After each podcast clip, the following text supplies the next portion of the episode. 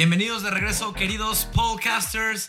Aquí estoy yo, Fons. Me encuentro acompañado de mi compañero podcaster, Ricky. ¿Cómo te encuentras el día de hoy, Ricky? Hola, Fons. Bienvenidos, podcasters, a este nuevo episodio. Como siempre, un saludo de parte de todo el equipo de, podcast, que es Riverlight en la producción, y claro, sus servidores, Fons y Ricky. En este capítulo queremos hacer una mención a la estación de radio a la cual ya hemos hecho mención, pero un bello recordatorio a los podcasters que también nos pueden escuchar en la radio de Cadena Azul. Pueden descargar la aplicación para escucharlo en celular o en la página web. Y bien, Fons, pues fíjate que estoy muy emocionado porque es un día muy especial. En el día 17 de marzo, día de San Patricio, se conmemora el cumpleaños del que fue mi papá, que es la principal razón, yo creo, por la que veo la Fórmula 1. Muchas gracias, muchas gracias por haberle pasado esa pasión a Ricky, que gracias a eso lo tenemos aquí hoy.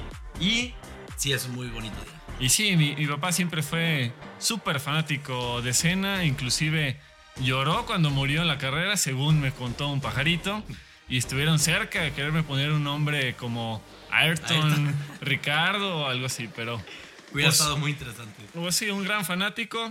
Y muy bien, podcasters, pues para este episodio les tenemos el tema que los va a preparar para ver la temporada 2021. La temporada que ya va a empezar en dos fines de semana, Ricky. Ya estamos a nada. Entonces vamos a hablar el día de hoy de los equipos, de los equipos que conforman la parrilla de 2021. Y vamos a empezar, como es costumbre, con el equipo que quedó la temporada pasada en último lugar y nos vamos a ir para arriba, acabando con el que acabó en primer lugar. Increíblemente, el equipo que terminó en último en el 2020 es uno de los más grandes en la historia de la Fórmula 1 y es Williams Racing. Es el segundo equipo más exitoso en la historia de la Fórmula 1, con nueve títulos totales de constructor. Está en segundo lugar solo detrás de Ferrari. Es una locura que hayan acabado en último lugar con cero puntos. Pero bueno, un poquito de la historia de Williams, Williams Racing. Williams Racing eh, empezó siendo, empezó siendo y siguió siendo hasta el 2020 un equipo familiar, un equipo que empezó Frank Williams, de ahí el nombre de Williams, lo empezó Frank Williams y él mismo, con un amigo suyo, desarrollaban los coches y hacían todo, todo, todo, todo lo que tenía que ser un equipo de Fórmula 1 de la logística y la organización y comprar los coches y diseñarlos. Y ellos empezaron en 1977 y hasta la fecha siguen corriendo. De los equipos actuales, es el tercer equipo más viejo, en el sentido de que no han cambiado de, nombre para nada. Desde el 77 hasta el día de hoy se han mantenido como Williams. Han tenido cambio de patrocinadores, por lo que ha sido Williams más algo más, pero siempre está el nombre de Williams presente, entonces yo creo que es el más grande equipo familiar que ha tenido la Fórmula 1. Sí, fue una tristeza el año pasado que por cuestiones monetarias, por pérdidas y por porque ya no les iba tan bien en los, en los últimos años, han quedado por segunda vez consecutiva en último lugar. Tuvieron que vender el equipo. Claire Williams, la hija de Frank, que era la directora del momento, fue la que tuvo que tomar esa decisión. Muy dura, debió haber sido muy dura para toda la familia, que toda su vida se habían dedicado a las carreras, tener que vender el equipo. Y bueno, y como ya dijiste, tiene campeonatos constructores, tiene nueve en total, y de pilotos tiene siete. ¿Y cuáles son uno de los corredores así más notables que ha tenido el equipo? Algunos de los grandes nombres que los han llevado a la gloria. Los campeones han tenido, por ejemplo, a Alan Prost, a Nelson Piquet, a Jacques Villeneuve. Villeneuve, Damon Hill. Ujú. Han sido corredores de grandísimos talentos. Ah, también tuvieron a Ayrton Senna. Tuvieron a Ayrton Senna, claro. Ayrton Senna corriendo en Williams fue, en el- fue cuando falleció, en el 94. Pero sí, Williams uh, tuvieron una temporada que eran invenci- invencibles. Por ahí en los 90 eran completamente imparables. Tristemente ahorita han tenido varios problemas y no están para nada en el nivel donde solían estar. Pero ahora con los nuevos compradores, un grupo de inversionistas estadounidenses que se llama Dorilton, planean llevar a Williams a sus tiempos de gloria. Y sí, también es un equipo que llegó a ganar, porque se inició en los 70, 77, si no, como dijiste ya. 77. Y en el 80 ya tenían un campeonato. Entonces fue un equipo que llegó muy sólido y se armó enseguida de buenos pilotos por los conocidos que ya tenía Frank Williams, porque él Él respira a las carreras. Él, él ya estaba de- dentro del mundo de las carreras desde antes. Pero bueno, ya hablaremos más de Frank Williams y su larga historia más en otro capítulo. Ahora vamos a hablar de otro equipo, el equipo que quedó en noveno lugar. Y ese siendo el único equipo americano de la parrilla, el equipo americano Haas. Bueno, si ya vieron su coche para esta temporada, pues está curioso que sea americano teniendo a la bandera rusa por todo su coche. A mí el personal sí me gustó, pero sí llama mucho la atención que tenga la bandera poco- tan plasmada, ¿no? Y aparte es un poco controversial porque una disputa que está teniendo Rusia como país con, con las organizaciones de deporte por un problema que tuvieron con drogas hace años, De dopaje. ajá, se acaba de, de llegar a la conclusión que no pueden correr los corredores corriendo la bandera rusa. Sí. Entonces el corredor ruso, si vieron las prácticas o si ven las carreras, van a ver que cuando salga su nombre va a salir una bandera blanca completamente, porque no puede correr bajo, bajo la bandera rusa. Entonces que el coche sea una bandera rusa gigante, eh, ah, los va a tener a la organización del deporte muy, muy, muy atentos. Sí, es un castigo que tiene Rusia, pero sí, estoy seguro que va, va a haber un punto en el que algo puede llegar a una amonestación o algún movimiento así curioso. De Haas no, no hay mucho que hablar. Empezó en el 2016. Eh, recordemos que en su primer año tenía al mexicano Esteban Gutiérrez, donde Esteban consiguió cero puntos.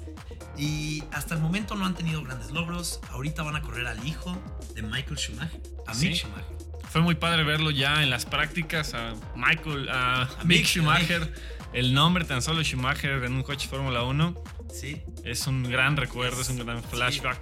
sí, sí, sí, a los, a los, a los tiempos de oro de Ferrari. Pero bueno, Haas ahorita es como el equipo B de Ferrari. Ferrari le invierte mucho dinero y le da muchas de sus piezas que sí les pueden dar, porque recordemos que hay piezas que sí pueden compartir y piezas que no, piezas que es ilegal compartir, que tiene que cada equipo desarrollar para mantener el deporte interesante. Ferrari apoya mucho a Haas en cambio de que Haas les permita tener la palabra sobre uno de sus dos asientos. En este caso, el asiento de Ferrari metieron a Mick Schumacher. Claro. Y su fundador, Gene Haas, pues también es un hombre muy conocedor de este ámbito, quien ha aguantado todos estos años ya en la Fórmula 1, porque ya lo habíamos dicho, es difícil mantener un equipo y él sigue ahí. Y esperemos que tengan sus unos mejores resultados, porque sería muy prometedor en un principio y les ha costado bastante. Les ha costado bastante. Y un dato curioso antes de cambiar de equipo es que también corrieron, no corrieron, pero patrocinaron. En el 85 y en el 86, Haas patrocinó un equipo que se llama Lola. No, no sé si te acuerdas de haber escuchado de él, ni tú ni yo estábamos en este mundo aún. Pero sí, un dato curioso que ya estaban en el deporte desde hace tiempo. Y veamos qué pueden hacer con el hijo, el hijo de Michael Schumacher. Y el siguiente equipo, nos vamos con el equipo que quedó en octavo lugar en 2020 y es Alfa Romeo Racing. Alfa Romeo ya estuvo presente en los inicios de la Fórmula 1, pero ha sufrido una enorme cantidad de cambios en cuanto a la estructura de su equipo. Fue el que conocimos como Sauber mucho tiempo, donde estuvo Checo. ¿sí? Y Sauber, para empezar, Sauber se fundó en 1970 y estuvo corriendo en las carreras muchísimo tiempo, hasta que Alfa Romeo le vio un interés a las carreras y cuando fue hace dos años que metió el patrocinio, o bueno, compró parte de Sauber para poder correr bajo su propio nombre, ya Sauber ya, ya no es más ese nombre, ahora es Alfa Romeo Racing. Sí, Alfa Romeo tal cual. Al inicio de la Fórmula 1 también eh, eran Alfa Romeo y tenían al gran Manuel Fangio corriendo en sus coches. Uy, con ellos, con Alfa Romeo ganó un campeonato. si Sí, así es, sí. Entonces, Alfa Romeo como nombre ya ha tenido historia, pero dejó de estar en la historia de la Fórmula 1 mucho tiempo y hasta ahorita lo vemos de regreso. Está, es un cambio, es un bonito cambio tenerlo aquí. El año pasado no lograron grandes cosas. Tienen al corredor más viejo de toda la parrilla, Kimi Raikkonen. Y más experimentado. más experimentado también, corriendo para ellos este 2021, porque Kimi Raikkonen trae muchísima experiencia y les da muy, muy buena retroalimentación a su coche. Él les va a sacar todo lo que tenga que dar el coche, Kimi lo va a sacar sin lugar a duda. Sí, Y este año me gustó eh, mucho el coche. Fueron Me cambios discretos, pero para bien. fue una inversión de colores, recordemos. Ah, sí. sí, porque este año los coches son casi iguales que el año pasado, entonces no se la complicaron, invirtieron los colores, se ve muy bonito. Muy bonito. Y por cierto, no mencionamos el de Williams. El coche de Williams para esta temporada es su coche Radical. Mm, Sí. Un cambio completamente radical. Que le quieren hacer una, una mención honorífica a sus tiempos de gloria, como un poquito amarillo y azul y blanco, como sus tiempos cuando corría Nigel Mansell con el patrocinador gigante de Canon. Ándale. Parece que está dividido en tres partes el coche. Me gusta por eso, por el cambio radical, pero no sé si me gusta o no el coche. Pues, podcasters ya nos dirán ustedes si les gusta o no tanto el Williams como el Alfa Romeo. Pero bueno, vamos con el siguiente equipo. ¿Quién el es? siguiente equipo italiano es la escudería Alfa Tauri. Alfa Tauri es italiano para toro rojo. o en inglés, Red Bull. Y justamente es el equipo B de Red Bull. Toro Rosso, digo Toro Rosso, Toro Rosso así se llamaba antes, Alfa Tauri, tiene una historia curiosa que me gustaría mencionarles a ustedes podcasters, que es algo que pasa en toda la Fórmula 1. Si ustedes podcasters quieren meter un equipo a la Fórmula 1, tienen que pagar una cantidad exorbitante de dinero para poder entrar y después de eso tienen que pagar, bueno, tienen que comprar las instalaciones, tienen que pagar el desarrollo del coche, tienen que pagar todo, todo, todo lo que se tiene que pagar. Los ingenieros, los corredores, etc. Pero, si los podcasters encuentran un equipo que está en venta, se ahorran pagar la entrada al deporte y ya entran con un equipo. O sea, se ahorran muchísimo dinero y ya... Ah, y también muchas veces los equipos se venden ya con instalaciones, ya con el coche, ya con lo que se ha aprendido, ya con los ingenieros. Entonces, eso es lo que pasó con Alfa Tauri. Este equipo empezó como Minardi. En 1985 entraron a la Fórmula 1, un equipo italiano. Y corrieron hasta el 2005. Minardi tuvieron corredores famosos como Fernando Alonso, Mark, Mark Webber, uh, Jos Verstappen, el papá de Max Verstappen, entre otros tantos. Y en el 2005 lo vendieron. ¿Y quién lo compró? Nada más. El enorme menos. equipo de Red Bull, cuando iniciaba el proyecto de Red Bull, empezaron a armarse para tener un equipo chico del donde sacar pilotos y mejoras para sus Sí. coches. ¿Y por qué no se llevaron todo, todas las instalaciones a, a Austria? Porque se los vendió con la condición de que se quedaran las instalaciones en Italia. O sea, sí, o sea que realmente nada más llegaron y cambiaron todos sus logos, todas las imágenes, calcomanías nuevas y ya tenemos al equipo Red Bull Junior. sí, entonces, primero lo compraron en 2005. En 2006 cambió el nombre a Toro Rosso y en 2020 cambió el nombre a Alfa Alfa Tauri. Que es la marca de ropa de Red Bull. Están promocionando su marca de ropa. Oye, les, ahorita dije algo que no era cierto. Dije que Alfa Tauri significaba toro rojo, pero no. Lo que significaba toro rojo es toro, Toro rosso. rosso, sí, sí. sí, sí. Sí, ahí lo estaba confundiendo. Alfa Tauri no es nada más y nada menos que su marca de ropa. Y bueno, Alfa Tauri, cuando todo era Toro Rosso, tuvo una victoria, una tremenda victoria en Italia Increíble victoria. por el gran piloto Sebastian Vettel. Esa, esa victoria la consiguió después de haber conseguido una pole position también. La primer pole position y primer victoria del equipo. Eh, Fue el primer gran logro del equipo. El segundo, hace poquito, otra vez en Italia, y haciendo Ah, Alfa misma Tauri. pista. Misma pista. Sí. Con otro piloto, con Gasly. Pierre Gasly ganó un carrerón. Entonces tienen, tienen ahorita en la historia dos victorias. Sí, entonces ya no estamos yendo. Está curioso porque estamos yendo con los equipos que tienen más historia, pero está curioso porque empezamos con el equipo que tiene muchísima historia. Muchísimo. sí. Entonces Alfa Tauri ya tiene, unas, ya tiene una pole position, tiene dos victorias a su nombre y sí es un equipo italiano con dueños austriacos, Sí. dueños siendo Red Bull. Del equipo que cabe destacar, pues, que como dijimos, es el Junior de Red Bull. Entonces, no es un equipo al que le quieran invertir para ser campeón del mundo. Sí, Red Bull ahí mete a sus corredores que sean parte de su academia de, de jóvenes talentos. Ahí los entrenan en la escudería de Alfa Tauri. Y si demuestran que sí tienen lo que se necesita para un equipo grande, los suben a Red Bull. ¿Qué corredores han salido de, esta, de este programa? Nada más y nada menos que Sebastián Vettel, Cuatro veces campeón del ajá, mundo. Carlos Sainz, Max Verstappen, Richardo. Daniel Ricciardo, Daniel Kvyat. ¿Quién se me está pasando? Gasly subió a Gasly- Red Bull o regresó porque dijeron, ¿sabes qué? Tú eres hecho para Alfa Tauri porque aquí Sí. tienes muy buenos resultados. Pero sí es un talentazo, sí es un talentazo. Alex Albon también ha salido de ahí. Ahorita no va a correr, pero también es un. Vemos que este tipo de programas sí dan buenos resultados. Sí, Sainz, no sé si lo dijiste, aunque él no Sí. terminó en Red Bull, ahorita está en Ferrari, pero sí salió de este equipo y tuvo muy buen desempeño con Toro Rosso. Vamos a ver qué puede hacer en Ferrari. Pero bueno, vamos con el siguiente equipo, que es nada más y nada menos que el equipo más viejo de la Fórmula 1. Es el sinónimo de la Fórmula 1, es la escudería Ferrari. Que de hecho, Ferrari, dato curioso, cuando hicieron una evaluación de cuánto valen los equipos y cuánto vale el deporte, o sea, el valor monetario, resulta que la escudería Ferrari vale más que todo el deporte de la Fórmula 1. No existe Fórmula 1 sin Ferrari.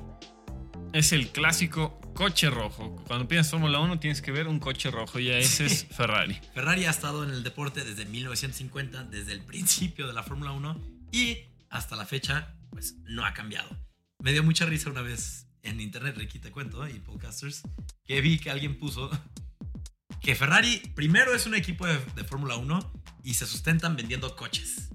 Y me dio mucha risa, aunque esto no es cierto, Sí. me dio mucha risa porque parece, parece, parece, porque Ferrari... Venden coches para seguir en la Fórmula 1. Ah, y cuéntanos poquito de la historia de, la- de Ferrari. ¿Qué corredores famosos han tenido? Pues- ¿Cuántas victorias tienen? Tenemos que volver a mencionar al gran Fangio que estuvo a los Ujú. inicios de la Fórmula 1 con el equipo que estuvo desde el inicio de la Fórmula 1 que es Ferrari. También Alberto Ascari, Mike Hawthorne. Hay una infinidad de nombres que tuvieron la oportunidad de manejar un Ferrari que Sí. hasta la fecha es un privilegio, es un honor Es un poder privilegio. llegar ahí. Obviamente está Michael Schumacher, siete veces campeón del mundo en su Sí. era dorada. Y Raikkonen como el más reciente ganador, campeón. el último campeón de Ferrari que es Kimi. Sí, oh, gran Kimi. Y Ferrari, nada más para que sepan, tiene 15 campeonatos de corredores y 16 de constructores, el mayor número de, de campeonatos de cualquier equipo. Y tenía el récord de los más, eh, o sea, campeonatos consecutivos, el mayor número hasta que llegó la hegemonía de Mercedes. Y sí, sí, sí, sí. Mercedes llegó a. Esperemos que no le quiten todos sus récords, pero va a estar difícil porque Ferrari tiene el récord de más carreras centradas, Así que son 1010 carreras hasta la fecha. Y Ferrari, pues siempre ha sido Ferrari. Eso sí, no ha cambiado para nada. No. Siempre ha existido un equipo que se llame Ferrari, El mismo color rojo. el mismo color rojo. ¿Quieres saber un dato muy curioso? De hecho, quería saber si me podías dar la fecha exacta. Pero hubo un año donde, donde Enzo Ferrari, el fundador, estaba protestando en contra de una de las reglas. Y en ese año corrieron un Ferrari azul. Un Ferrari azul, algo nunca antes visto. Pero fue en forma de protesta. Dijo, a mí yo no estoy de acuerdo con esto. Yo quiero correr mi Ferrari azul. Y eso fue lo que hizo. Ahorita les pasamos la fecha. Solo para que sepan que no siempre corrieron con un Ferrari rojo. Un año, en forma de protesta, corrieron con un Ferrari azul. Y si bien el año pasado, por ejemplo, vimos un Ferrari de un rojo más eh, oscuro, conmemorando las mil carreras de Ferrari. Hasta el safety car lo tenían de otro color. Entonces, en la temporada actual, para el 2021, eh, Ferrari sacó un, un coche combinado, tenía un rojo más oscuro atrás y le pusieron un logotipo de un patrocinador en verde. Ay, no me gustó nada, absolutamente nada. Eso parece hasta un error, pero bueno, pues así es la, la cuestión de los patrocinadores. Entonces tenemos nuestro Ferrari con su toquecito verde para este año. Ricky, ya tengo aquí el dato. Fue en 1964 que Ferrari corrió un coche azul. ¿Cuándo crees que veamos eso estos días? Yo creo que no volverá a pasar, pero ese año, en el 64, wow. Y de hecho, ese, ese, ese coche azul ganó la carrera de México en el Imagínate. 64. Entonces, si alguno de los podcasters que asistieron a esa carrera recuerdan y nos lo puedan confirmar y nos puedan decir qué tal estuvo esa carrera, Festejando con el Ferrari azul. se lo agradeceríamos muchísimo. Y de Ferrari, ¿qué más tenemos que decir de Ferrari? Bueno, por ejemplo, hay otros enormes pilotos como lo fue Niki Lauda. Este- ganó un campeonato con ellos. Sí, aunque no siempre han estado en la cima de la parrilla, como lo podemos ver en los últimos años. Ferrari era el único que le competía al, al Mercedes de Lewis Hamilton, con. Sebastian Vettel. Le estaba intentando competir y después de competir el campeonato pasó a estar de lo peor. Uy, ¿sabes lo que, lo que de verdad los afectó? Que en el 2019, que tenían el mejor motor, la Federación Internacional Automovilística, ah, los equipos protestaron a la Federación Internacional Automovilística, la FIA, que su motor era ilegal. La FIA revisó y resultó que efectivamente estaba haciendo un acto ilegal. Se los contaré rápido, creo que ya no tenemos tiempo para hablar de otro equipo, pero tenemos tiempo para hablar de esto rápidamente. Lo que estaba haciendo Ferrari con su motor era... Están regulados los motores a solo recibir cierta cantidad de, de gasolina para... Pues, así están hechos, así están hechos, así están regulados. Y lo que estaba haciendo Ferrari es que calculaba en qué momento el sensor detectaba cuánta gasolina estaba pasando y en el momento que no detectaba, en los milisegundos, metían más gasolina. Entonces detectaba, quitaban más gasolina. No detectaba, ponían más. Es una cosa de ingeniería absolutamente increíble que, que, o sea, no, no comprendo cómo le hacían. Y gracias a esto, los penalizaron, les pusieron una multa Y ahora tienen dos sensores, los motores, para ver cuánta gasolina está entrando en todo momento. Y esto los afectó en 2020. Como podemos ver, quedaron en sexto lugar. Sí. Después de varios años quedaron en segundos, terceros, quedaron hasta, hasta abajo. Bueno, hasta abajo. Quedaron en sexto, muy bajo para Ferrari, para este equipo legendario. También Ferrari, cuando fue la hegemonía de Michael Schumacher, era muy controversial porque estaban unas órdenes de equipo, sobre todo con Rubens Barrichello, en el que, pues digamos, ayudaban obviamente a Michael y a veces inclusive le dijeron a Rubens que lo dejara pasar. Entonces esto para el espectáculo, para los fans, pues era muy triste, era de, de odiarse.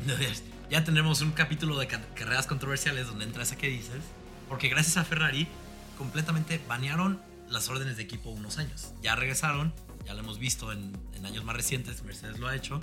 Pero sí, Ferrari le ha pasado de todo. Le ha pasado de todo. Ha tenido carreras controversiales, ha tenido carreras muy exitosas, ha tenido años, ha tenido años terribles como años increíbles. A los que veían la Fórmula 1 en los 90s, 2000, como lo fue mi papá, pues tenían...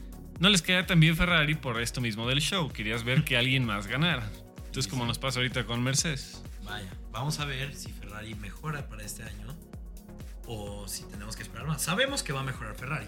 Tiene todo el dinero del mundo para mejorar, tiene todo el tiempo, tiene todas las capacidades, todas las habilidades. Tiene dos pilotazos, sobre todo. Dos pilotazos. Lo único que falta es saber cuándo va a mejorar. Porque va a mejorar, va a mejorar. Sí, para el próximo año que hay muchos más cambios en los coches, esperemos que tengan un mejor desarrollo y puedan regresar a los podios. Eso estaría muy bien. ¿Sabes qué? No mencionamos el coche de Alfa. De Alfa Tauri. De Alfa Tauri. También tuvo cambios pequeños, pero también cambios muy buenos. Es un coche que también desde el año pasado me gustó mucho y este año me gustó más. Alfa Tauri, al igual que Alfa Romeo, aplicaron la inversión de colores, que se ve muy bien. De hecho, me gusta más, no sé si me gusta más el de este año o el del año pasado, pero yo creo que es mi segundo coche favorito. El primer coche favorito de la parrilla de este año. Vamos a hablar en el próximo En el siguiente episodio, bueno. Sí, y Ricky, ¿algo más que quieras hablar de los equipos? De Ferrari, de Alfa Tauri, Alfa Romeo, Haas o Williams. Pues quiero recordarle a los podcasters que tenemos nuestra liga de fantasía de la Fórmula 1 en la página oficial de la Fórmula 1 es f1.fantasy. Ahí pueden acceder, les vamos a pasar el código para que accedan a nuestra liga. ¿Y de qué es esto? Pues sí. hacen un equipo con cinco pilotos, un equipo, y competimos entre todos para cada carrera ir viendo quién obtiene más puntos. Tenemos que adivinar quién creemos que va a ser el corredor más exitoso, bueno, los cinco corredores más exitosos. Y si la atinan, pues consiguen muchos puntos y van a estar compitiendo contra nosotros y otros podcasters. Y ya veremos al final de temporada cuál es el regalo para los el mejor para el eh, ganador. Eh, para el ganador, exacto. Nosotros no podemos recibir el regalo. no. Sí, por ahí, por ahí nos van a ver a nosotros. Nosotros no contamos, pero venga, hay que competir. Ahí nos vemos y también les recordamos seguirnos en Instagram y en Twitter. Ahí también hacemos dinámicas. Bueno, eso es todo por este episodio de Podcasters. Nos vemos en el siguiente para terminar de hablarles de los equipos 2021. Los cinco equipos faltantes nos escucharán para la próxima semana. Pero bueno, con esto nos despedimos. Hasta la próxima. Bye, feliz día de San Patricio. Uh.